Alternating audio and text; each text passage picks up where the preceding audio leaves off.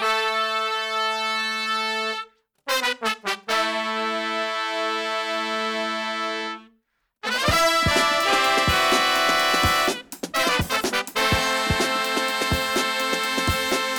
Hola, ¿cómo están? Bienvenidos a la Butaca Clandestina. Hoy tenemos un episodio muy especial porque vamos a estar grabando nuestro episodio número 100 después de un poquito más de tres años. Hemos llegado al episodio número 100 y para esta oportunidad habíamos planteado hacerlo algo que surja desde la audiencia, desde todos ustedes que nos escuchan. La idea ha surgido de ustedes de hacer que sugieran sus películas favoritas y que después se animen a comentarlas junto con nosotros. Y es justamente lo que vamos a hacer en este episodio. Ganó Reservoir Dogs de Quentin Tarantino, que dicho sea de paso es mi película favorita de este director y siempre ya he perdido la, la cuenta de las veces que la he visto, pero cada vez que la veo le encuentro algo más, así que vamos a estar comentando eso. Estoy acompañado por Yes Orozco. ¿Cómo estás, Yes? Hola, ¿qué tal? Un gusto estar acá. Saluditos. Y Ani Bernal, ¿cómo estás, Ani? Hola chicos, hola Fabio, hola Jess, un gusto, que bien que estés aquí. Sí, es la, la primera vez que va a grabar Jess, también sugirió la película.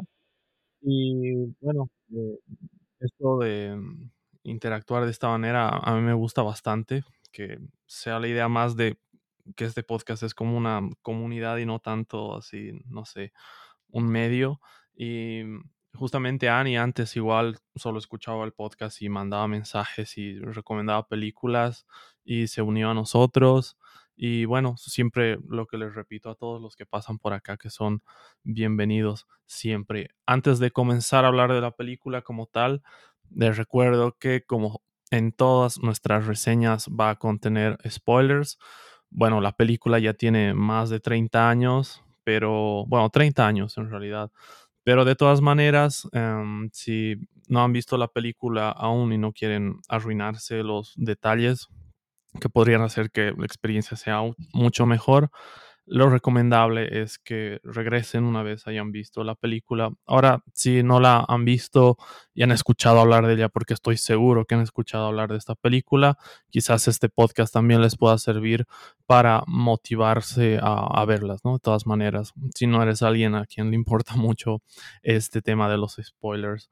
Bueno, esta película es em, el primer largometraje, la ópera prima de Quentin Tarantino la financió con 1.5 millones, que para cualquiera obviamente un millón y medio suena bastante, pero al día de hoy ni siquiera una película bastante indie cuesta 1.5 millones. Entonces, me parece que es em, totalmente trascendental. Hoy en día las películas de Quentin Tarantino obviamente tienen un presupuesto mucho más grande a este, pero lo que logra con esta película y que para muchos siga siendo considerada su mejor película hasta la fecha, yo creo que dice mucho de la importancia que tiene.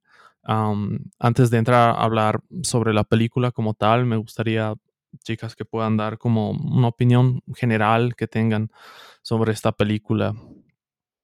Eh, bueno, creo que Tarantino es de mis directores favoritos, tops de cabecera. Y claro, Receiver Dogs, aunque podríamos discutir varios, porque hay el lado que te tira que sí es la ópera prima, pero previa tuvo otra peli, ¿no? Entonces, que muchos dicen que más bien se quemó y solo quedaron los vestigios, que sería eh, My Best Friend's Birthday. Em, claro, la pierde y de ahí durante su estadía siendo eh, trabajador de este cine de clubs, eh, donde se rentaban y demás, eh, a cuestas y, o, sea, terminando tres semanas su guion de Reservoir Dogs, dijo yo la hago y la quiso hacer con sus amigos, ¿no? Y claro, le hizo en uno punto, en un millón y medio, pero el presupuesto con el que pensaba lanzarla él sin importarle nada era de 30 mil dólares. Y claro, es, es muy chistoso cómo llega de, de, del profesor de teatro de uno de ellos a la esposa de uno de ellos y termina siendo Harvey Keitel, que igual es uno de los protagonistas de la peli, quien dice, yo le meto y voy a ser coproductor y me gusta tu idea y consiguen, ¿no? Hacer todo lo que ha sido la peli. Se consiguió hacer el casting donde ya llegan lo que son Steve Buscemi, Michael Madsen, que son personajes que van a acompañar a lo largo de toda la filmografía Tarantino, ¿no? Creo que eso es lo que podría aportar por ahora y, y, continuemos. Ani, tú, ¿qué tal? Eh, sí, a, mí me gustó mucho Tarantino, de hecho creo que es eh, una de las razones por las cuales amo el cine, o sea, toda, toda la idea que él tiene sobre el cine, ¿no? Toda la opinión que tiene. Él, él es realmente un cinéfilo, ¿no? O sea, él ama las películas, las ama, las siente, las vive. Y creo que cada película que vemos de él, por más que digamos a veces a la, a la crítica no les gusta o a, a, ciertas personas igual dicen, no, esta película como que baja su calidad o algo, o sea, yo creo que a Tarantino le vale, así, le vale y él hace lo que quiere porque él realmente ama el cine.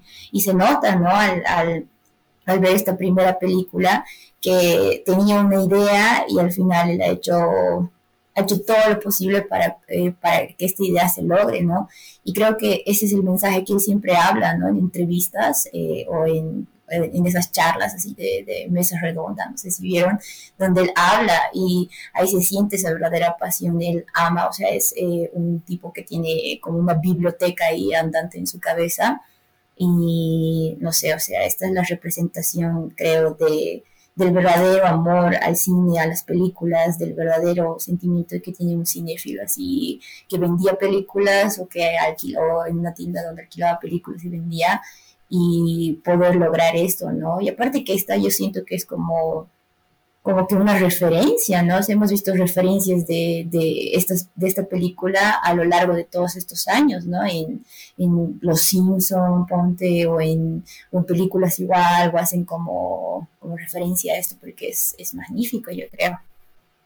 Claro, termina siendo una película de culto, ¿no? Hablamos de un tipo que aprendió de cine viéndolo, ¿no? No, no yendo a una escuela como tal, y creo que eso es lo que hace rico, ¿no? Como que todas las referencias que tiene en su cabeza, como dices vos, es una biblioteca andante, ¿no? Eh, la otra vez leí algo que es bastante curioso sobre esto y que mm, es que tiene un coeficiente intelectual cercano al de Einstein, el tipo, ¿no? O sea, realmente es un genio.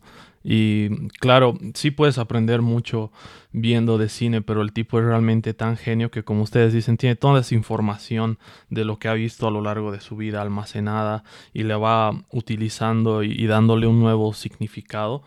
Porque digamos que esta película cambió un poco la industria del cine en el sentido de que se vuelvan populares las historias no lineales, que de hecho existían antes y mucho antes que Reservoir Dogs, pero este director fue un poco el que hizo que esas películas eh, fueran cada vez más normales y más vistas, ¿no? Hoy en día hay muchas películas que utilizan narrativas no lineales, pero yo creo que Tarantino marca como un antes y un después en ese sentido. Sí, de hecho sí, se, empieza como que en Reservoir Dogs siendo su primer peli y empieza a marcar, ¿no? Ciertas, ciertos lineamientos que tiene dentro de todo lo que es su filmografía y también este amor que tiene por, por el cine de los setentas, ¿no? Como hablamos de que es un men que ha visto demasiadas pelis, pucha, se nota el, amor al kung fu, digamos, en pelis como Kill Bill, eh, el amor de, el gusto que tenía por las películas de mujeres asesinas que tenían muy poca ropa, o cine de terror de muy, muy bajo presupuesto y, muy influenciado por el western, ¿no? Entonces, eh, es una cajita de referencias cada película, ¿no? Homenaje, a, creo yo, más que referencias. Sí, ¿no? Porque, yo sé, eh, cada película que él tiene, yo creo que es como una alabanza al cine también, ¿no? Y escucharlo hablar después, por ejemplo, eh, en entrevistas donde él habla sobre sus películas es interesante también, o sea, cómo llega a eso, cómo quiere plantear la idea o las sorpresas, o también eh, algo que me parece increíble es escucharles hablar a los actores, ¿no? Cuando él los dirige, o sea, les, o sea, les dice, no, esto no tiene que hacer así, o esto tienes que hacer, o incluso que los actores eh, acepten las ideas que él tiene, ¿no? Y cómo, y cómo quiere plasmarlas, ¿no? Eso, eso es bien interesante porque eh, me hace reír porque normalmente em, yo creo que ningún actor aguantaría algo así, ¿no? O sea, como él dice, o eh, que de la nada dice, no, voy a hacer este cambio, o esto va a ser así, o esto va a ser así. Es, es, es genial, así, o sus escenas más icónicas han sido, creo, ese rato, ¿no? O sea, así, así como, como la escena de, de Pulp Fiction del baile, el vi una entrevista donde él decía que en el cine sí estaban viendo, así está John Travolta, así, y que cuando dio la escena del baile, todos estaban así como John Travolta va a volver a bailar, después, claro, de su eh, icónica película, ¿no? Y que él, para, para él, eso ha sido lo mejor, ¿ubicas? O sea, eso ha sido como, como lo mejor que ha pasado en, en, en, Pulp Fiction, creo, poder hacer bailar de nuevo a John Travolta. Y usted, o sea, uno piensa y dice, no creo que eso sea tan relevante para una persona, pero para un cinéfilo, para alguien que, que ama tanto el cine como él, yo creo que ha sido lo máximo, ¿no? Poder tener esos actores, poder volver a hacer eso y que los recuerden también por esas escenas tan marcadas. Claro, en, en Pulp Fiction se juega un poco, juega un poco con la reivindicación de actores que de pronto estaban desapareciendo o estaban de salida, ¿no? John Travolta haber llegado al pico alto con, con Vaselina y bajar eh, fue como que le revivió la carrera, igual con Bruce Willis, ¿no? Porque Bruce Willis no estaba como que en uno de esos picos más altos y creo que eso es de Pulp Fiction, ¿no? Pero nos estamos desviando, hay que hablar de Reservoir Dogs. Sí, sí, bueno, e, está bien que hablemos de los actores, Ah, para hablar de Reservoir Dogs me parece muy acertado, a pesar de que hemos divagado un poquito, pero se ha terminado conectando de todas maneras, porque, como bien decía Jess, el único actor consagrado en, el momento que sale Reservoir Dogs es Harvey Keitel, que financia casi toda la película.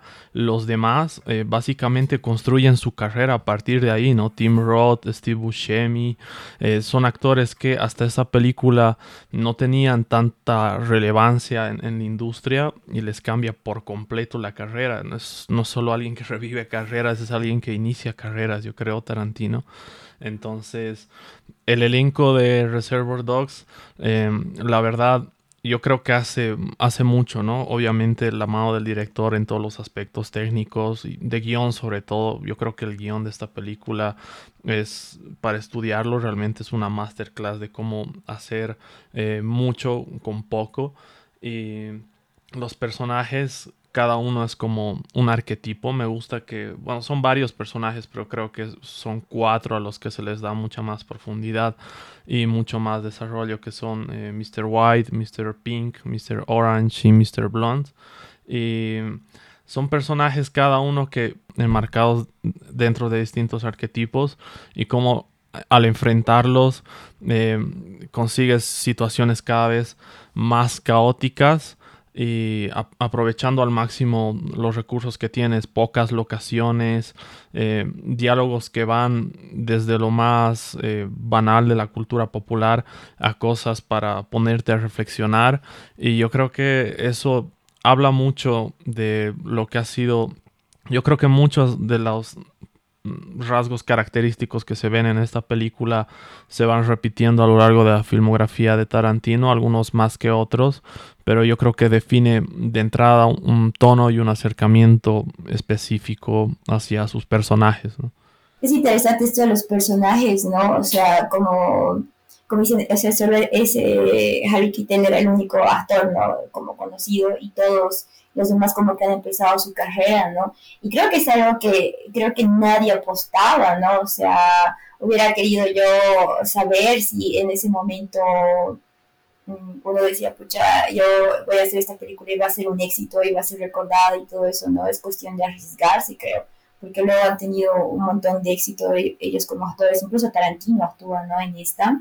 Y algo que yo quería recalcar es... Eh, algo que amo de Tarantino es la unión que tiene eh, del cine con la música. O sea, para mí es bien importante eso. O sea, yo amo por eso el cine, porque se une con la música y crea, un, crea una fusión él donde una escena y pone una buena canción y eso se te queda marcado de por vida, ¿no? Y hay esa escena que es, puede ser una escena sádica, ¿no? O sea, es una escena así de, de tortura, pero pucha, lo ha vuelto, no sé, lo ha vuelto así eh, extraordinario, ¿no? Porque ha elegido una buena canción, aparte que Malcolm más, o sea, lo, lo súper bien, eh, no sé, para mí esa escena es súper icónica y creo que para, para todos igual se volvió así.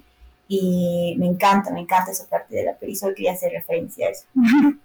De hecho, lo divertido de la de, de Stuck in the Middle with You es que Tarantino a toda costa y no le importaba cuánto le iba a costar, sí o sí quería este tema, ¿no? En la, en la peli. y al final, gracias a todos estos financiamientos, y bueno, yo creo que cuando haces lo que amas, o sea, realmente, todo empieza a engranar y todo se une, ¿no? O sea, como que todos los amigos han dicho, ok, vamos a apostar por esto, Harvey Keitel, vamos a conseguir dinero, ¿quieres más canciones? Vamos a conseguir más canciones, ¿no? Entonces, así es como que se logra completar todo, ¿no? Y, y lo rico es que el, el trabajo de guion que tiene Tarantino es netamente impecable, porque, claro, ahora sí tiene películas que tienen mucho más presupuesto y demás, pero sigue manteniendo como la manera de contar, ¿no? Y la manera de contar y de mostrarte, porque tiene muy pocos planos los que utiliza, ¿no? Dentro de, de Reservoir Dogs, si te utiliza planos medios o planos un poco más amplios, o otros que ya como que te introducen a ver de más lejos lo que sucede, ¿no? Entonces, utiliza sus recursos muy bien, creo yo, y, y te cuenta las historias de una forma tan interesante que, que te quedas plasmado, ¿no? Sí, totalmente. Yo creo que esto de mm, aprovechar al máximo los personajes es algo que se le da muy bien.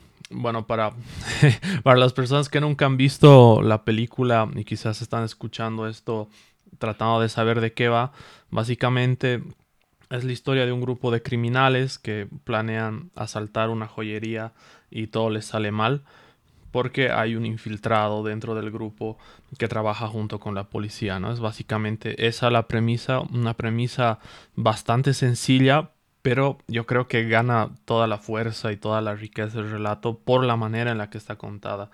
Eh, no solo porque no esté narrada cronológicamente, sino porque la profundidad que tiene el desarrollo de los cuatro protagonistas que yo los mencionaba, eh, y como esas historias se van volviendo cada vez más, em, no sé, delirantes o más complejas, es lo que, en mi opinión, hace que esta película sea tan, tan buena y que la puedas ver un montón de veces y cada vez encontrarle como detallitos y cosas que te llamen la atención. Yo la he visto antes de ayer de nuevo y me ponía a analizar muchas cosas que por ahí la primera vez que las que la veía no, no, las pensaba realmente. Por ejemplo, este tema de que en la escena que mencionaban del baile de Michael Madsen, en la parte en la que le corta la oreja al policía cuando lo está torturando, la cámara se va hacia otro lado, ¿no? Hace como un paneo porque obviamente con el presupuesto que tienes ahí eh, no te da para armar estas prótesis que por dentro tienen sangre y reaccionan como si fueran un órgano real tienes que hacerle el maquillaje para ponerlo en la siguiente toma directamente y no mostrarte el, momento momento. Pero también está justificado dentro de la historia como, puff, este personaje está loco, esto es demasiado fuerte, hasta para ti no lo vas a ver, hasta la cámara se escapa, ¿no? Entonces, ese tipo de cosas a mí me parece que hacen que sea tan brillante, o sea, como exprime al máximo todo, pero también le da su sentido dentro de la historia que quiere contar. Em, algo igual que me parece mágico es en, la escena en la que vemos al personaje de Tim Roth hablando, preparándose para infiltrarse de esto, dentro de este grupo y tiene que aprenderse como un monólogo. Vamos de cuando lo está practicando a solas a cuando lo está practicando frente a su amigo de la policía, cuando ya se lo está contando al, al grupo y después dentro de eso a cómo él se está imaginando la historia mientras se la cuenta al grupo, que es cuando está en este baño con los policías y está secándose las manos y suena como una turbina de avión, es como meta relato dentro de todo y eso, eso me parece fantástico, ¿no? Son cosas que tal vez no te las pones a, pensar o apreciarlas tanto la primera vez que la ves, porque la primera vez que la ves estás pendiente de a ver quién es el traidor, ¿no? Una vez que ya sabes eso, cuando la ves las siguientes veces, yo creo que estás como analizando todas estas cosas que tiene ahí la película, ¿no? Como de cachitos te va contando la historia, ¿no? A mí me, me, me gusta mucho la, la primera secuencia de la peli, porque mm, cómo te presenta los personajes, ¿no? No te los presenta independientes, te los presenta en medio de una charla de un tema tan popular, popular, digamos, que es lo que recurre mucho como estas referencias, como quién no, quién no conocía a Madonna en esos años, quién, no, quién nunca comió una hamburguesa, digamos, caso Pulp Fiction con la hamburguesa de Marcelo Wallace y demás. Entonces, te plantea este tipo de escenarios y te presenta, ¿no? En una misma conversación ya te das cuenta qué personajes qué, quién es el hijo del jefe, quién va a ser el líder, quién es eh, el más obstinado y demás, y es muy interesante, a mí me, me, encanta. Y te pasa después el juego de montaje, que es netamente impresionante, en el que te pasa una escena súper mamadora en la que los ves caminar con una música épica de fondo, para luego corte, ve eh, sangre exagerada y, desesperación y, escapando ¿no? de lo que es el asalto como tal. Lo chistoso también es que es una de las películas que ha estado mm, por mucho tiempo en, dentro de las 10 mejores películas de atracos, pero que netamente nunca ves el atraco, ¿no? Básicamente precisa porque no tenían el presupuesto para mostrarlo y creo que igual eso hace muy rico dentro de la película que no te muestre, ¿no? Hace lo mismo en, en Pulp Fiction cuando, cuando Bruce Willis sale de, de, la pelea de boxeo. Nunca ves la pelea de boxeo, pero todo lo que sucede lo escuchas por una radio en, en el taxi, ¿no? Entonces, como que utilizar ese tipo de recursos te hace como un clic de, es tan sencillo imaginártelo, pero muy pocos logran realmente plasmarlo, ¿no? Dentro de sus obras. Claro, y creo que eso es lo mágico de él, ¿no? Lo que es, es tan cabeza y puede lograr eso, ¿no? Y haber logrado eso también con, con tan poco presupuesto. Creo que igual es buena elección de actores, ¿no? O sea, no, no lo vamos a negar, pero ha tenido buenos amigos esa vez que han aceptado y lo han hecho, ¿no? Porque podía, o sea, eh, a veces cuando hay películas antiguas, por ejemplo, a mí me puedo imaginar cómo hubiera sido esta película con otro actor, digamos, ¿no? O a veces digo, pucha, en esta película tal vez quedaba este otro actor o algo así, pero en esta no me pasa eso. No me pasa eso, o sea, yo creo que todos los actores están muy bien hechos para sus personajes, o no sé si, si o sea, si ellos mismos han adecuado cosas para el personaje, pero o sea, yo creo que lo, ha hecho muy, muy bien, que ellos, sus amigos, ellos hayan actuado en esto también. Y, ay, quería decir algo más, pero me olvidé de, este, de, esta, sí, claro, pues de la escena del, del, robo, o sea, no hay, no, no hay nada de eso, y que era, eh, o sea, toda la película igual eh, se basa en, quién, en saber quién es el infiltrado, ¿no? O sea, eso es lo genial porque te hace dudar de todos, ¿no? O sea, van apareciendo los personajes ahí en ese galpón y, o sea, yo la primera vez que lo vi, me acuerdo, no pensé que era él, no pensé que era el Mr. Orange, ¿no? El que era el infiltrado.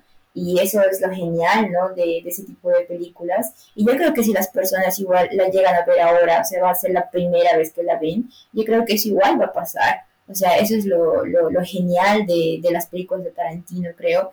Que es algo que no te lo esperas, por más que hayas visto spoilers, por más que hayas visto todo, por más que sea una película que tenga 30 años, creo que igual si alguien la ve ahora, hoy día, mañana, eh, se va a llevar una sorpresa, va a decir, pucha, wow, esta, esta película es increíble. Sí, además me has hecho pensar en algo, Ani, y es que si bien la mayor parte de la película, por lo menos la primera vez que la ves, tú te estás realmente cuestionando quién es el infiltrado. Una vez que ya sabes que es Mr. Orange, eh, sigues ahí prendido porque quieres saber cómo se va a resolver todo, ¿no? En, en la línea temporal presente, digamos. Entonces, aún así, aún teniendo como el misterio que en cualquier otra historia, yo creo, eh, ya te, te mata la película, acá se las ingenian para que sigas pendiente de qué es lo que va a eh, pasar con todos estos personajes, si van a sobrevivir. Y bueno, spoiler alert, solo sobrevive uno. Al final casi todos se matan. Igual e-, esa escena la primera vez que la viera como que no entendía qué estaba pasando. Estaba así atónito. Y al día de hoy me sigue causando un efecto similar, pero la primera vez que la vi no entendía nada, ¿no? O sea, estaba tan acostumbrado a, a ver otro tipo de cine que, que me quedé así seco. Y yo creo que es una experiencia que todos deberían tener alguna vez, no necesariamente con esta película o una de Tarantino, sino con alguna película en general que te deje así. Creo que eso me, parece muy valioso. Esto del presupuesto también em, me ha hecho pensar que si evidentemente no vemos la escena del atraco, eh, pero tampoco vemos em, en, la persecución misma con la policía. La, magnitud de esa persecución no, se cuenta a través del sonido, ¿no? Porque en la única escena en la que vemos escapando a Mr. Orange y Mr. White, em, a través del sonido te van a entender que hay helicópteros y muchas patrullas ahí, pero no los estás viendo, los estás escuchando y en la fotografía, en la pantalla salen ellos simplemente, ¿no? Entonces, esa, yo creo que eso es, muy valioso. Claro, los recursos de sonidos tan valiosos que hacen que, te adentres en el mundo, ¿no? Y tengas un mundo completo de todo lo que sucede, eh, realmente enriquece mucho la filmografía de Tarantino sí, este sea como el punto, ¿no? O sea, de, empezar a, valorar a estos eh, cineastas, ¿no? Estos cineastas que a veces uno no les tiene mucha fe, bueno, al principio, ¿no? Por ejemplo, Tarantino es un nombre, es un nombre así ya súper marcado, ¿no? Es como una referencia alta y creo que es también como algo que siempre eh, menciono cuando hablo de Tarantino es que él es una gran influencia, ¿no? Para, para nosotros los jóvenes, no tan jóvenes, que nos gusta esto, no nos gusta el cine, nos gusta eh, este tipo de arte y de lanzarnos, ¿no? Porque él hace lo que quiere, o sea, él no se deja dirigir y él hace y tiene una, una ¿qué se dice? O sea, él hace hasta, hasta lograrlo. Hay una... Um, eh, me, me, pongo a acordar de Jodorowsky cuando él quería hacer Doom y hay todo ese documental, ¿no? De que, de que todo lo que iba a conseguir él para hacer Doom y Doom iba a ser fantástica, ¿no? O sea, el Doom de Jodorowsky iba a ser genial, pero no lo logró, no lo logró y eso es algo muy triste, ¿no? Y pensar que si, eh, que si hubiera pasado esto con Tarantino hubiera sido muy triste y muy, o sea, nos hubiéramos perdido de algo grande y me alegra mucho que él sea así, o sea, yo, yo lo admiro harto, Tarantino, por más que, que a veces dicen, eh, dicen que ya se vuelve así como, como como sobrevalorado es, ¿no? Lo que le dicen, pero yo no creo que sea así, la verdad. Sabes, este tema de, sí, yo lo he visto mucho en redes, y, pero este tema de sobrevalorado yo creo que es justamente porque hay muchas personas que dicen que es su director favorito y eso genera en las personas, no sé, como cierto rechazo, pero yo creo que no por eso puedes quitarle mérito a lo que ha hecho él o, han hecho, no sé, eh, Spielberg o Scorsese, nombres así grandes que escuchas constantemente en, en, charlas de cine, que son los directores favoritos de muchas personas y por eso la gente ya dice, ah, que es sobrevalorado. Muchas veces personas que no han visto una sola película, ¿no? Entonces, yo creo que es restarle importancia y es casi una falta de respeto, te guste o no. Digamos a mí, James Cameron no me gusta ya, o sea, y, no digo que sea sobrevalorado, pero a mí no me gusta porque en general las historias de sus películas no me fascinan, pero sí tengo que reconocer que por lo menos con la primera de Avatar, no he visto la segunda, no me quiero desviar en el tema, pero con la primera de Avatar ha revolucionado los efectos visuales, digamos. Por más que a mí no me guste, tengo que reconocerle eso, tengo que dárselo. Entonces yo creo que es lo mismo, es no puedes decir ah que es sobrevalorado y demás solo porque a ti no te guste o porque te joda que todas las personas digan que es, es, su director favorito o que es el mejor director del mundo, ¿no? Y Hablando de, un tipo que tiene 10 películas en su filmografía, bueno, 11 si contamos la que mencionaba y es que en teoría es su primera, pero creo que no le gustó para nada y hecho que desaparezca todo rastro. ¿Qué, qué decías? En realidad él, dice que son nueve, o sea, Sí. Kill Bill es una y en dos partes, pero no, o sea, tiene eso que sí es, porque claro, según él, según él, en su décima película eh, se acaba, o sea, se acaba la filmografía de él. No cuenta la primera para él. Y eh, ahora estamos esperando, o sea, este sería como que eh, el pre-podcast, casi ya al finalizar la filmografía de Tarantino, porque tiene que hacer una más. Y claro, los que somos muy, muy, muy fans, digamos, eh, eh, estamos esperando esa décima, ¿no? La novena sería Once Upon a Time in Hollywood, pero Kill Bill cuenta como dos y tampoco cuenta para él como una precuela porque él no está a favor de las precuelas. Entonces, sí, hay todo un debate, ¿no? Bien, bien, bien, bien de él. Sí, claro, dentro de sus términos van a ser 10, pero también en una entrevista dijo recién que está trabajando en una miniserie Yo creo que eso ya va a ser aparte de las 10 que tiene planeadas Claro, hacer, porque ¿no? aparte trabajó en varias, ¿no? Como guionista y demás, como el, el caso de, no sé si vieron, el, del Crepúsculo al Amanecer, en el que, claro, se conecta con Reservoir Dogs porque trabaja en esa como guionista, pero el que le solicitó que fuera el guionista de esa peli fue el que le hizo el maquillaje gratis para Reservoir Dogs. Entonces, claro, fue como un intercambio de servicios, ¿no? Yo te hago tu maquillaje para tu primer peli, pero tienes que hacer el guion para la mía, ¿no? Entonces, Ajá. así es rico, ¿no? Porque igual la vestuarista, los chicos usaban las mismas, su misma ropa, ¿no? Eh, Chris Penn usando la, la misma, la chamarra que es como bien icónica de él, que es muy aparte de los trajes, y la vestuarista les terminó donando los trajes que usan de negro, ¿no? Entonces, realmente ha sido un trabajo de muy bajo presupuesto, utilizando hasta una ex funeraria, ¿no? Y adaptándola, que al final es bien, bien interesante como, como o bueno, eh, contemplar esa escena de muerte al final en medio de una funeraria con los ataúdes y demás, ¿no? Entonces, es interesante. Esa, esa locación donde están la mayor parte de la película es una funeraria adaptada. Sí, es una ex funeraria. Consiguieron ese Oh, wow. espacio y Ujú. por eso, eh, si la vuelves a ver, te das cuenta que están tapados, o sea, están tapados y están paraditos los ataúdes. Y donde se sienta eh, Michael Madsen, eh, Mr. Blonde, es, es un auto de estos fúnebres.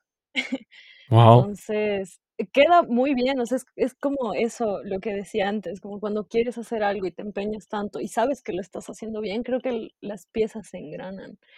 Y como que conseguir que te den el maquillaje, conseguir la ropa, eh, conseguir más financiamiento sin ni siquiera solicitarlo, ¿no? Porque como les decía, pasó de boca en boca hasta que llegó a, a Harvey y, y él quiso sumarse, ¿no? Wow, tremendo dato eso, la verdad no tenía ni Incluso idea. la la parte del departamento que que supuestamente es el el la habitación de de Tim Roth es es es arriba del de donde graban la funeraria. Y la parte de la conversación igual, cuando llega todo así desesperado, Mr. Pink y que no sé qué, que, mm, de esa conversación que tienen con Mr. White, te das cuenta de las tuberías y otras cositas que son parte de la de lo que era esa ex funeraria. Entonces, creo que todo termina sumando dentro de la peli, ¿no? Querer o sin querer termina termina funcionando en todo ese mundo que crea Tarantino, por porque también hay todo un tema de que se habla que crea que hay un hay 2 mundos tarantinos, ¿no? Y ciertas películas Sí, pertenecen a un mundo y ciertas otras pelis pertenecen también a ese mundo, ¿no? Entonces, hay hay mucho de qué hablar, ¿no? De de todo lo que es el imaginario tarantino. Sí, tiene un universo ahí eh, que, que entrelazado. vea, Ajá. ¿no? Como un universo Marvel. Él también tiene su propio universo. Tiene su universo. Qué genial, yo quiero vivir ahí. Claro. Y el impacto que ha tenido en la cultura popular por esto mismo, ¿no? De que sea tan característico eh, con las aproximaciones que tiene y con sus personajes, que, por ejemplo, referencias en series como Breaking Bad a esta película, demasiadas, desde los nombres Mr. White y Mr. Pink, que los mismos realizadores de Breaking Bad han admitido inspiración en Reservoir Dogs, a planos como los del el maletero del auto, que también están presentes en, en estas y en otras películas ya neo-westerns. Eh, yo creo que habla mucho de la importancia que tiene esta película, la filmografía de Tarantino en general, pero yo creo que esta película sobre eh, la cultura popular y el cine también. Claro, y creo que todas las películas de Tarantino son así, ¿no? O sea, marcan como referencia, siempre uno uno igual va viendo otro, otro, otras películas y dice, o de algún plano, o alguna referencia, eh, no sé, impone moda Tarantino. Claro, es que también tienes, en cada película, pues, si le rebuscas, puedes encontrar como 5 referencias a 5 películas, ¿no? Entonces, y homenajeadas, como decía al principio, ¿no? Entonces, pucha, creo que eso es lo que hace que yo siempre he creído que no existe nada nuevo bajo el sol y que somos una reinvención de de cosas que ya estaban hechas, pero más uno. Entonces, creo que lo que te innova al crear es ese más uno que, que, agregas, ¿no? A lo que ves y de lo que aprendes. Y creo que Tarantino le pone un más tres, porque realmente sabe usar, ¿no? Sus recursos y lo que tiene. Claro, y aparte crece también él como director, ¿no? Igual eh, es un mismo productor, o sea, ya produce otro tipo de películas. Eh, algo que me llamó la atención es la primera vez que vi Hostel, él solo, él solo es productor, ¿no ve? De, de Hostel, la primera, la que vale. ¿ah? La que vale, sí. Y es genial, ¿no? Que él igual eh, sea parte de esas películas, o igual lo que, lo que hizo con Robert Rodríguez, donde juntos han hecho sus películas, ¿no ve? Eh, la de Robert Rodríguez, no me acuerdo qué se llama. La de Tarantino y la de Robert Rodríguez, no me acuerdo, pero creo que han colaborado juntos, ¿no? Por eso hay personas que a veces piensan que la que ha hecho Robert Rodríguez igual es de Tarantino y la cuentan como su filmografía, pero él dice que no. Sí, no, creo que sí ha, se ha sabido apoyar a otros proyectos como guionista o como productor y ha sabido como que hacer buenas, buenas. Hay una peli igual que es Four Room, no sé si la ubican, que es, está igual ahí Tim Roth y actúa, es que Tarantino le mama actuar, ¿no? En todas las películas que tiene, aunque sea en un papel chiquito. Y en mm. Four Room se utilizan cuatro directores, no me acuerdo cuáles son, pero cada habitación, digamos, dentro de la historia eh, eh, la dirige un director diferente. Y Tarantino tiene una, una, una de las pelis ahí, entonces eh, le gusta, digamos, de pronto experimentar otro tipo de cosas, pero mantiene siempre esa, esa línea, ¿no? Que tiene marcada ya como, como registrada. Claro, uno cuando ve, te das cuenta, ¿no? Y dices, ah, esto debe ser Tarantino. como que ya tiene su forma, ¿no? sí. Sí, tiene bastante. Es una identidad muy marcada, yo creo. Además que mm, es eh, difícil no ver una película suya y no quedar intrigado por ver más. Yo recuerdo que la primera película que vi de él fue Django. Em, un año creo, o el año que salió, creo, no la vi en cine, la vi así en formato digital antes de eso, obviamente, en la tele haciendo zapping había visto Kill Bill porque era imposible no haber visto Kill Bill pasando los canales alguna vez. Pero nunca había visto una película completa de él. Y ni siquiera la vi esperando demasiado porque me acuerdo que para ese punto, a pesar de que a mí me gustaban mucho los westerns, para ese punto de 2000 algo, eh, cuando salió, 2012 puede ser, 2012, 2013, eh, los westerns que hacían eran básicamente refritos de westerns clásicos, pero con mejores efectos y, mejores cámaras y nada más. Y yo dije, ah, ya a ver qué tal, le daré oportunidad a este western. Y no, pues no era nada de lo que esperaba, no era una historia, era una fiesta total, la banda sonora, las canciones que elegía. Eh, había una canción así de rap, que yo me acuerdo en ese momento, yo, yo, estaba muy pegado con el rap, me encantaba cuando tenía esa edad. Todavía me gusta, pero en ese entonces era como mi vida, escuchaba todo el tiempo rap y justo uno de los eh, cantantes que me gustaban, que era Rick Ross, y yo era, wow, estoy viendo estoy, una, una película con una banda sonora así de rap, con escenas ultra violentas y con una con actuaciones de puta madre, porque Christoph Waltz en ese papel del doctor profesor Schultz, creo que es, me encantaba eh, todo, todo Jamie Foxx, todo, todo me, gustó tanto de esa película. Y cuando terminé de verla, yo creo que por primera vez en mi vida dije, ¿quién ha, quién ha hecho esto? ¿no? O sea, no me importaba tanto, tenía, eh, ya no me acuerdo cuántos años, pero era mucho más joven de lo que era ahora y, generalmente consumía blockbusters en ese entonces. Y creo que por eso llegó a mí esa película, porque fue de sus películas más comerciales, creo. Y a partir de ahí eh, me, me, volví completamente fanático, ¿no? Empecé a buscar qué otras películas había hecho, cuál era su película más icónica, y ahí leía Pulp Fiction y todo.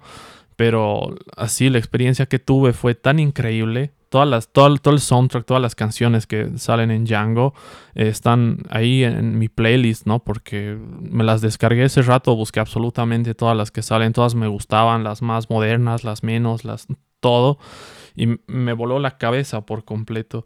Entonces, yo creo que no importa cuál sea la primera película que veas de este director, inevitablemente va a llamar tu atención, ¿no? Yo creo que inevitablemente vas a querer saber más y vas a querer ver qué cosas ha hecho antes o después de lo que hayas visto sobre él. Claro, entender que de pronto no es como hay toda esta moda, ¿no? De que si algo es demasiado popular ya te deja de gustar o, te genera repulsión de, pronto.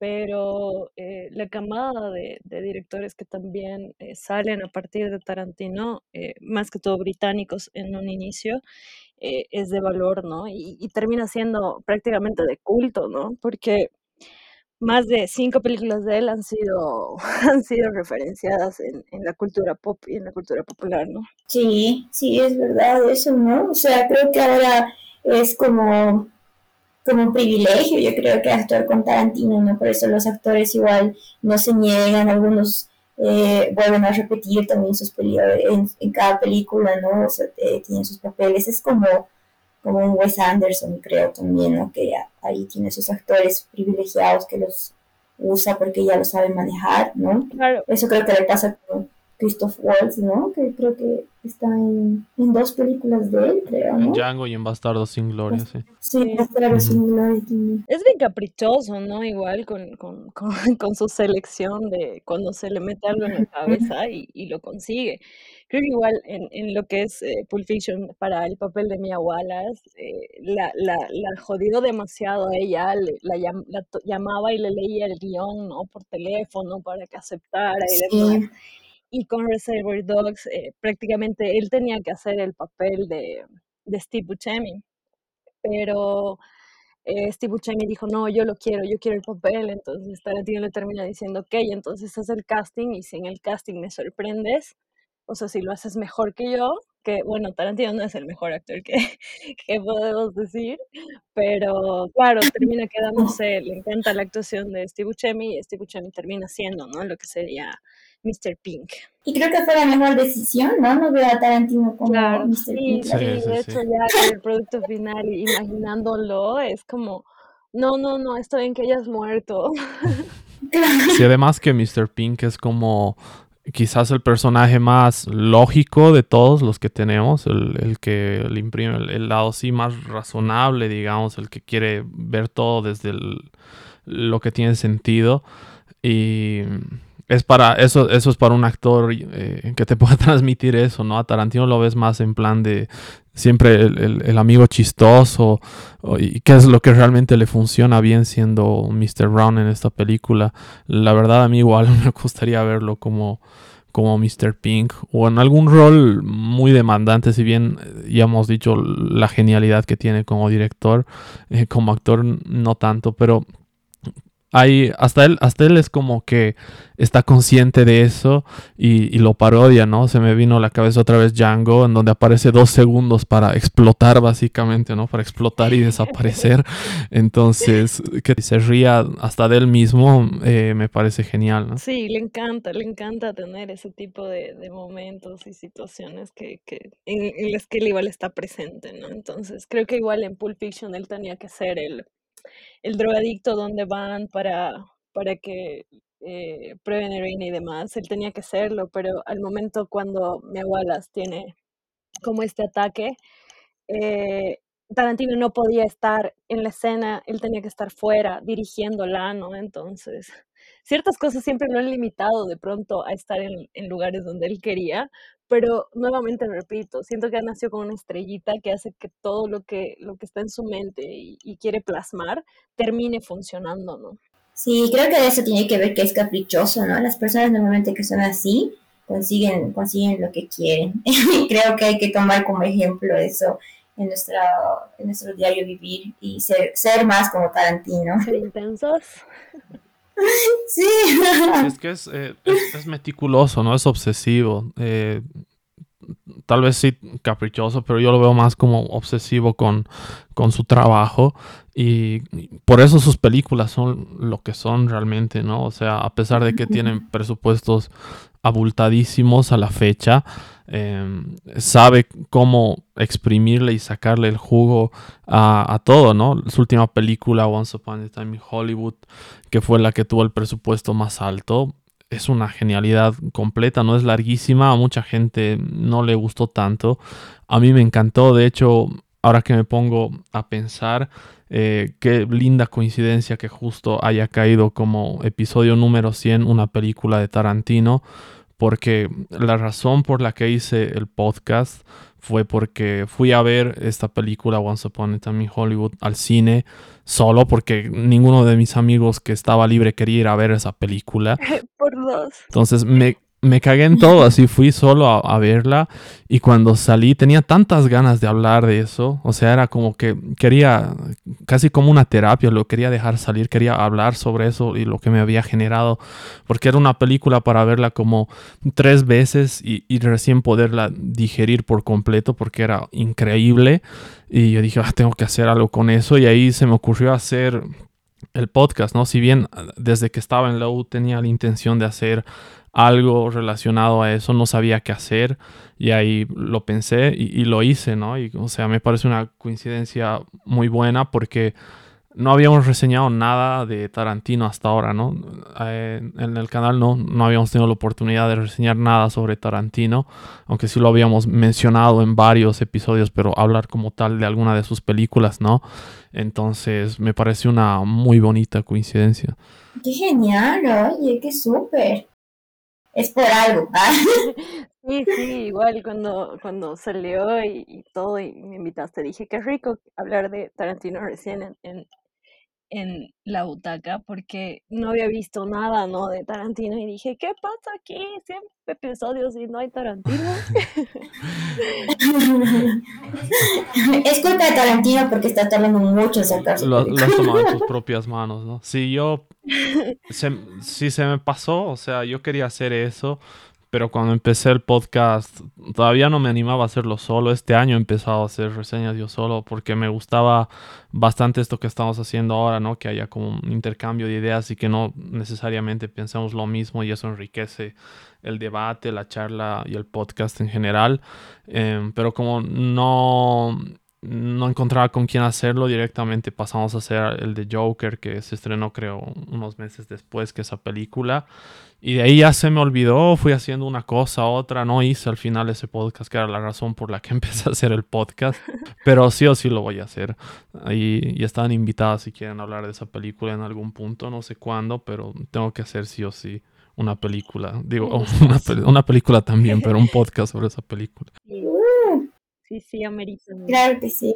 Bueno, igual creo que em, este Terry Gilliam, que es em, un actor, director, creo, eh, británico, que, que influencia, digo, a Tarantino, que Tarantino habla de que tuvo, tuvo una charla con él en la que este director le da una le da un consejo, ¿no? Y creo que es como a, a priori de Reservoir Dogs que creo que va a marcar mucho eh, las decisiones que toma Tarantino, ¿no? Si bien es muy caprichoso en lo que quiere y, y, y, la selección de la música y la selección de los actores y demás, ha sabido delegar bien, porque, eh, claro, el consejo que le da este tipo es que eh, aprende a ser director, o sea, tú como director tienes que dirigir, no te tienes que hacer cargo del resto, ¿no? O sea, como que sé plasmar bien tu, tu idea, puedes hacerlo, y, deja que los mejores se encarguen. O sea, consíguete un buen director de foto, consíguete una buena vestuarista, consíguete tal, tal, tal.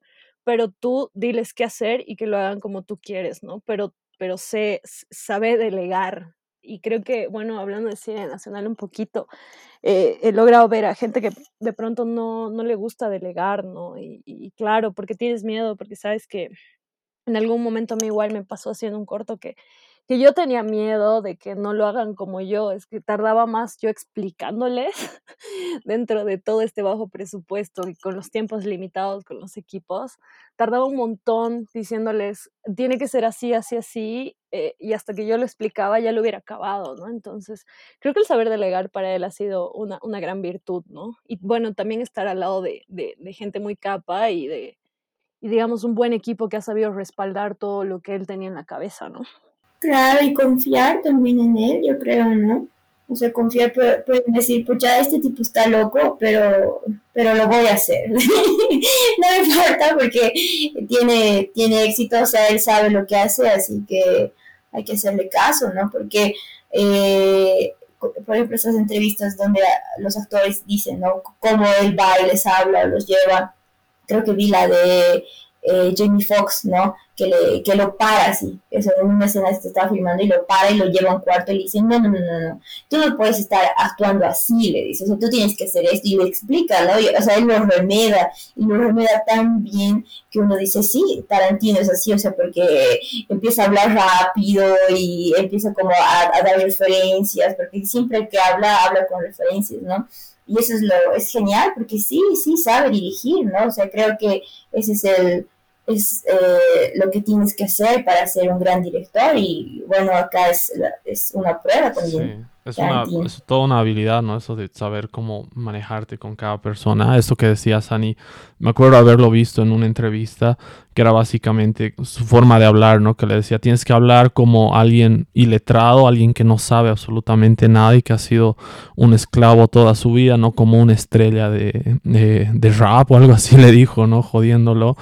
Y yo creo que esa habilidad que tiene Tarantino en general es como que sabe cómo identificar eh, con quién está trabajando instantáneamente, o sea, y sabe cómo va a llegarle esa persona. No creo que tenga como el mismo trato em, con absolutamente todas las personas, ¿no? Y eso es algo, creo que es un rasgo de, personas muy inteligentes, que es como que te escanean al instante y ya saben cómo, cómo llegarte, cómo hablarte para sacar lo mejor de ti. Y yo creo que ese es un, un rasgo que sí es necesario para para ser un buen director y, también la capacidad de mediar con situaciones y saber cómo hablar con el equipo técnico sin que la gente se sienta agobiada, confundida o presionada. Si bien también hay historias como las de Uma Truman que, tuvo ahí su, discusión por lo que pasó en Kill Bill, que la, puso en riesgo en una escena. Em, yo creo que también son cosas que hablan mucho, ¿no? De una personalidad. Obviamente nadie es perfecto, pero es como una persona eh, tan comprometida con su obra que a veces se olvida de absolutamente todo el resto, ¿no? Y en sus películas puedes notar muy bien eso. Claro, es súper exigente, ¿no? Dentro de toda esta idea que tiene de, de retratar lo que tiene en su cabeza y plasmarlo. Pero, pero es lo interesante de él. Un poco del desarrollo de los personajes como tal, ¿no? Cómo es interesante de, cómo te los presenta. Me gusta mucho la escena, esta que no estamos hablando mucho de, de, las, de la presentación de cada personaje, pero cuando presentan a Mr. Blonde y es como esta relación que se nota bien paternal, ¿no? Con Joe, en la que se lo saluda con mucho respeto y todo, ¿no? Pero cuando llega Chris Penn es como que entra en ese estado, como que se los ve como hermanos o como iguales y se empiezan a pelear, ¿no? Así como si fueran dos niñitos en la sala y el otro es como ya basta, ¿no? Entonces, hay, hay tanto desarrollo de, de en pequeñas en pequeños momentos que te van diciendo cómo son los personajes, ¿no? Porque para mí Mr. White y Blonde son dos psicópatas horribles pero que al final termina cerrando la historia y es muy interesante, ¿no? Como, como te muestra, te retrata Tarantino un poco lo que es, eh, exagera, ¿no? Igual demasiado se exagera en cuanto a la sangre, el color de la sangre, porque ese no es el color, pero te, lo, exagera situaciones en las que podrías decir que es una apología a la violencia, que es algo que él se emputa cada vez que tratan de, de decirle que él hace esto. Em, pero que en realidad te habla mucho de estos, de estos temas, ¿no? Que son violencia, injusticia, el crimen, em, que al final busca, retrata algo moralista, ¿no? Porque utiliza un poco el recurso del cine noir, noir que es como el crimen nunca paga, entonces a todos les ha tenido que, que, que caer, ¿no? Las consecuencias de esos actos y las situaciones. Vamos a Mr. Pink, que se escapa con todo el dinero, pero em, algo muy interesante de esto que mencionabas es que hay como representaciones, eh, sí, de, distintos tipos, de, extremos, ¿no? Es como que Mr. Blunt es la locura total, pero es casi como un adolescente Mr. Blunt, ¿no? Es, es un tipo que eh, no acepta que lo critiquen o no acepta que digan que trabaja para alguien porque eso, eso le pone los pelos de punta.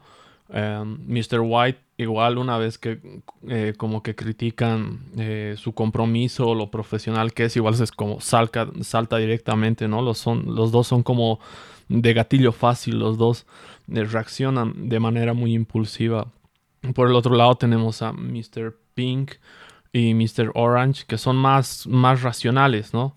Em, igual tienen como estos destellos de, de violencia y demás, pero son más racionales. Entonces, ese choque que tienen eh, estos, que según yo, como les decía, son los protagonistas, si bien tenemos otros personajes como el jefe, que es buenísimo, o su hijo, Nice Guy Eddie, que no sé si les ha dado la impresión, pero para mí es, es como Jonah Hill. No, lo, veía y no, podía evitar pensar en Jonah Hill, la voz, la cara, absolutamente todo, es realmente increíble. Sí, prácticamente por dos. Ajá, entonces, pero tenemos esos personajes que son sí secundarios, pero también tienen sus momentos increíbles. Y a lo que me iba es como que está muy equilibrada la balanza, ¿no? Entre, entre personajes más eh, pasionales y racionales. Son como dos a dos, pero chocando constantemente y, dando vueltas sobre quién está a cargo eh, de la situación. Porque realmente ninguno de ellos tiene la certeza de, de qué va a pasar o de qué ha pasado y de quién es el infiltrado. Y eso me gusta mucho, esa incertidumbre que te genera como espectador también estar presenciando todo eso, ¿no? La reacción de los diferentes personajes, ¿no? A las diferentes situaciones de, de violencia, ¿no? Como la desesperación o el placer de pronto en, en los personajes es, clave. Y claro, si vamos a hablar de Reservoir Dogs, es clave hablar de la última escena, ¿no? Que bueno, es, es una referencia de una peli súper antigua del 87 que es City on Fire, donde se ven igual sujetos apuntándose con un arma. Y hay un vacío en, dentro de esta peli que hasta Tarantino la admitió y, la dejó existir. Eh, no sé si se han dado cuenta que realmente eh, Nice Guy Eddie no debería haber muerto. en realidad, porque ¿quién le dispara? eh, Mr. White está apuntando a Joe, Joe está apuntando a, a Mr. Orange en el piso y Joe está apuntando, o digo, y, Nice Guy está apuntando a Mr. White. Mm, y si ves la escena es como que la hay una teoría que en teoría es como que el que le dispara es Mr. Pink de ahí abajo, ¿no? Porque la, la, sangre que aparece es en la cabeza y en el labio del otro costado y Mr. White no habría podido dispararle ahí. Entonces, dentro de las entrevistas que dicen, es como que todos igual se dieron cuenta y, y en una entrevista antes de morir, Chris Penn le dice, ¿no? Dice, tal vez Tarantino no me, ha, no, me ha no me ha prohibido decir, contar esto, así que puedo hacerlo, en la que en teoría se dan cuenta y él dice, nada, lo dejaremos. Al final de cuentas hace más interesante la situación, ¿no? Pero sí. Wow. Pero porque estas escenas que son así, uno al final no sabe quién disparó a quién, ¿no? si te pones a analizar así a fondo, a fondo, y no me he dado cuenta tampoco de eso, pero qué genial, ¿no? Claro, tienes que verla un par de veces para ponerte a pensar en eso, ¿no? La verdad, em, yo ni siquiera lo había pensado como tal o sea, hasta este momento que, lo están diciendo. Y claro, es, curioso, ¿no? Porque es casi al mismo tiempo, es casi al mismo tiempo todas las balas de un lado al otro.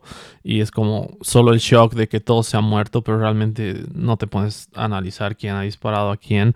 Y eso yo creo que está tan confiado Tarantino que ha hecho lo que decía, ¿no? Ya dale, métele nomás.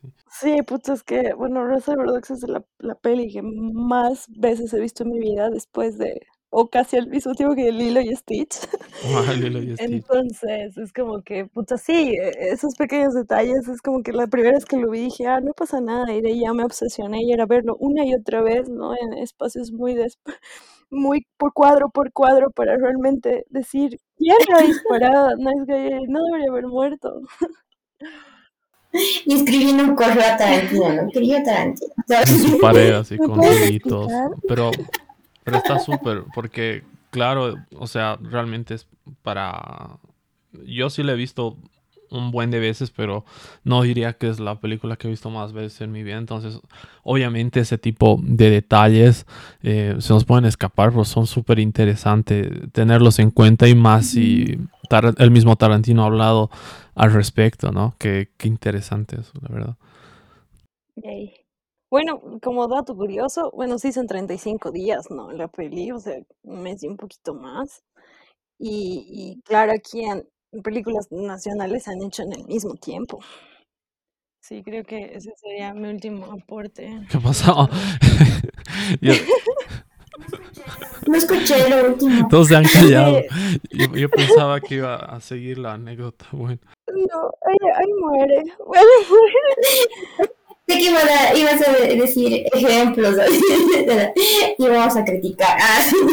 Eh, no, pero sí no, es un o dato. sea, hay, hay pelis que sí se han hecho en, en ese lapso de tiempo, ¿no? Lo que es el rodaje, ¿no? Y aparte de edición y demás, eh, han sido un poco más largas, ¿no? Caso del, de Loki Cárdenas que hizo Esperar en el lago, fue un mes el tiempo de rodaje y un par de días más, pero, pero es interesante cómo se puede lograr, ¿no? Eh, los tiempos y más que todo Tarantino en esos años, pucha, era súper caro cagarlo un día porque te costaba miles de dólares, ¿no? Ya con la entrada de, de demás, eh, un poco lo que son las cámaras digitales aminora mucho los gastos y aminoras la cantidad de errores que se pueden ocasionar, ¿no? Yo creo que en todos los sentidos de la palabra es una producción indie, ¿no? Totalmente, o sea, en todo lo que se puede hacer dentro de una producción, yo creo que sí. Y que estamos hablando de esto, de aminorar gastos y de todos esos detalles, tiempo de rodaje y demás, y que al mismo tiempo estamos hablando de que es una película súper icónica y, y la mejor de un director tan reconocido, eh, yo creo que es para estudiarlo y darle vueltas, ¿no? Cuando quieres encarar un proyecto y no tienes todos los recursos que quisieras tener, ahí tienes el ejemplo en, en producción y también en guion, yo creo. Sí, su fuerte es, es el manejo del guion, ¿no? Y de los diálogos. Creo que, creo que ese es el que tiene más peso por encima de, de un poco la, la producción como tal, ¿no? Y también saber eh, lo que quieres, ¿no? O sea, cómo él es tan decidido y yo creo que en su mente ya estaba hecha la película, ya estaba hecha y creo que eso es clave, ¿no? Para, para hacer una, para tener una producción, o sea, saber, como tú, como tú dijiste, ¿no? De, eh, ser un buen director y saber exactamente qué quieres, con quién quieres, a qué hora quieres. O sea, yo creo que hasta él mismo de decir, no, esta luz sí, esto no, esto vamos a hacer, eh, cuántas veces se repite o qué más le va a aumentar. Y creo que eso, eso es clave y necesario, ¿no? Hay otros, eh, o sea, él sí se nota que es bien eh, meticuloso, pero creo que él eh, lo, lo logra así fácil porque ya en su mente ya está hecho lo que, todo lo que él quiere. Sí, Sí, sí, sí. sí, bueno. em, sin dudas es, es efectivamente es cine. Ah, en efecto, es cine. ¿Cuál es la frase correcta? Efectivamente, es cine o usa- es usan cine? los dos en los memes, así que supongo que los dos sirven. Los memes son geniales. Pero bueno. los memes. Pero bueno, sí, sin dudas es una película icónica y ya, ya tocaba hablar de Tarantino acá en el podcast, así que eh, gracias Jess por sugerir la película y también por ser parte de este podcast y gracias Ani también por como siempre apoyar el podcast y gracias a todas las personas que nos escuchan, de verdad, haber llegado a un episodio 100 es algo que me ilusiona bastante, que me hace muy feliz, han sido un poquito más de tres años ahí metiéndole ganas. Lo, lo que me sorprende es que a pesar de que cada vez estoy más ocupado, de todas maneras hemos ido haciendo cada año más y más episodios. Entonces eso es algo muy bonito y realmente no sería posible sin el apoyo que dan ahí en las redes, escuchando el podcast, siguiendo las, eh, las cuentas en, todas las plataformas y también participando activamente, ¿no? Como en este caso, para lograr este episodio. Algo que sí ya les digo desde ahora es que también las otras dos personas que mandaron sus sugerencias, Sofía y Luis, están invitados a hablar de, de, las películas que sugirieron, que eran Into the Wild y El Gran Hotel Budapest. este va a ser el último podcast de este año, así que nada, felices fiestas, feliz 2023, espero que empiecen súper bien el año, ¿no? Sí, gracias Fabio por la invitación y por querer hablar de, bueno, el cine de bajo presupuesto pero de calidad. Eh, felicitar igual al canal por los 100, 100, 100 episodios, eh, más logros, más episodios, más cine, please. Y, y nada, muchas gracias a todos por escucharnos igual. Felicidades Fabio por este podcast número 100. Siempre ha sido un gusto, es lo mejor hablar de cine y siempre tener más personas, ¿no? O sea, eh, podemos llegar a hacer un podcast con 8 o 10 personas, así como esas mesas redondas que los directores imaginan, sería increíble. Sería súper, sí. Eh, sería una locura. Y felicidades a todos y espero que el, año sea mejor que este. Para mí lo mejor este año fue el cine, totalmente. Todas las películas que se han estrenado este año, la gran mayoría ha sido cine de nivel, así que o sea que el año sea mucho mejor también. Sí, hemos, hemos tenido muy buenas películas y sí estaría bueno en algún punto, ¿no? Hacer algo como eso, así presencial, con varias personas comentando una película, una serie, lo que quieran. creo que lo máximo que hemos llegado hasta ahora son cinco personas. Es un tema con la edición. ahora con, con el software que estoy usando ahora mismo es mucho más fácil, ¿no? Pero cuando digamos, te tenían que mandarte por separado las pistas y eran varias personas, eh, me freí un poco la cabeza ahí con los archivos y la sincronización y todo lo demás. Pero ahora ya es posible, em, creo que este, esta llamada, esto que estamos usando, nos permite tener hasta 11 personas al mismo tiempo. Entonces, se puede hacer, se puede hacer presencial también.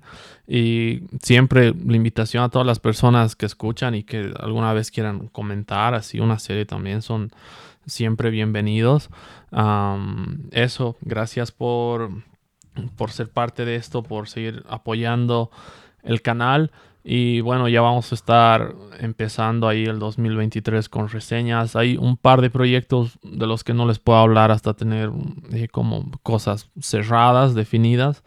Pero hay un par de proyectos y un par de cosas que también me emocionan y espero que se puedan dar el próximo año. Y por el apoyo que ha tenido este año también, el canal de YouTube, el canal de YouTube ha habido un episodio que ha llegado a 6.2 mil, algo así de visitas, que es algo que para mí no tiene sentido. Para mí cuando ya tienen más de 100 visitas es ya, ya es demasiado y ahora es como que me ha llamado la atención. No sé cómo ha pasado, pero gracias. Supongo que, que la gente está cada vez más, está creciendo cada vez más la comunidad. Entonces, gracias por eso. Me hubiera gustado hacer más videos este año. El año pasado hice muchos más videos. Este año he hecho casi solo podcast. Así que vamos a ver ahí de retomar y seguir generando más contenido. Y bueno, esta fue nuestra reseña de Reservoir Dogs, el especial por el episodio número 100. Gracias por escucharnos y nos vemos en el próximo. Chao, chao. Bye bye.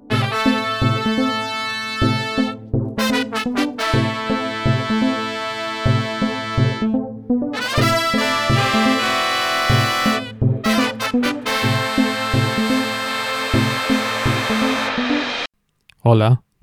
Hola. ¿Están, ahí? Como un silencio súbito. Tienen sueño, ¿no? Sí, sí. Como un tic, así. Sí, pero si ya, ya, si ya no tiene nada más para agregar sobre la peli, igual lo, lo podemos hacer. Ya hemos estado una, wow, ya estamos una hora hablando.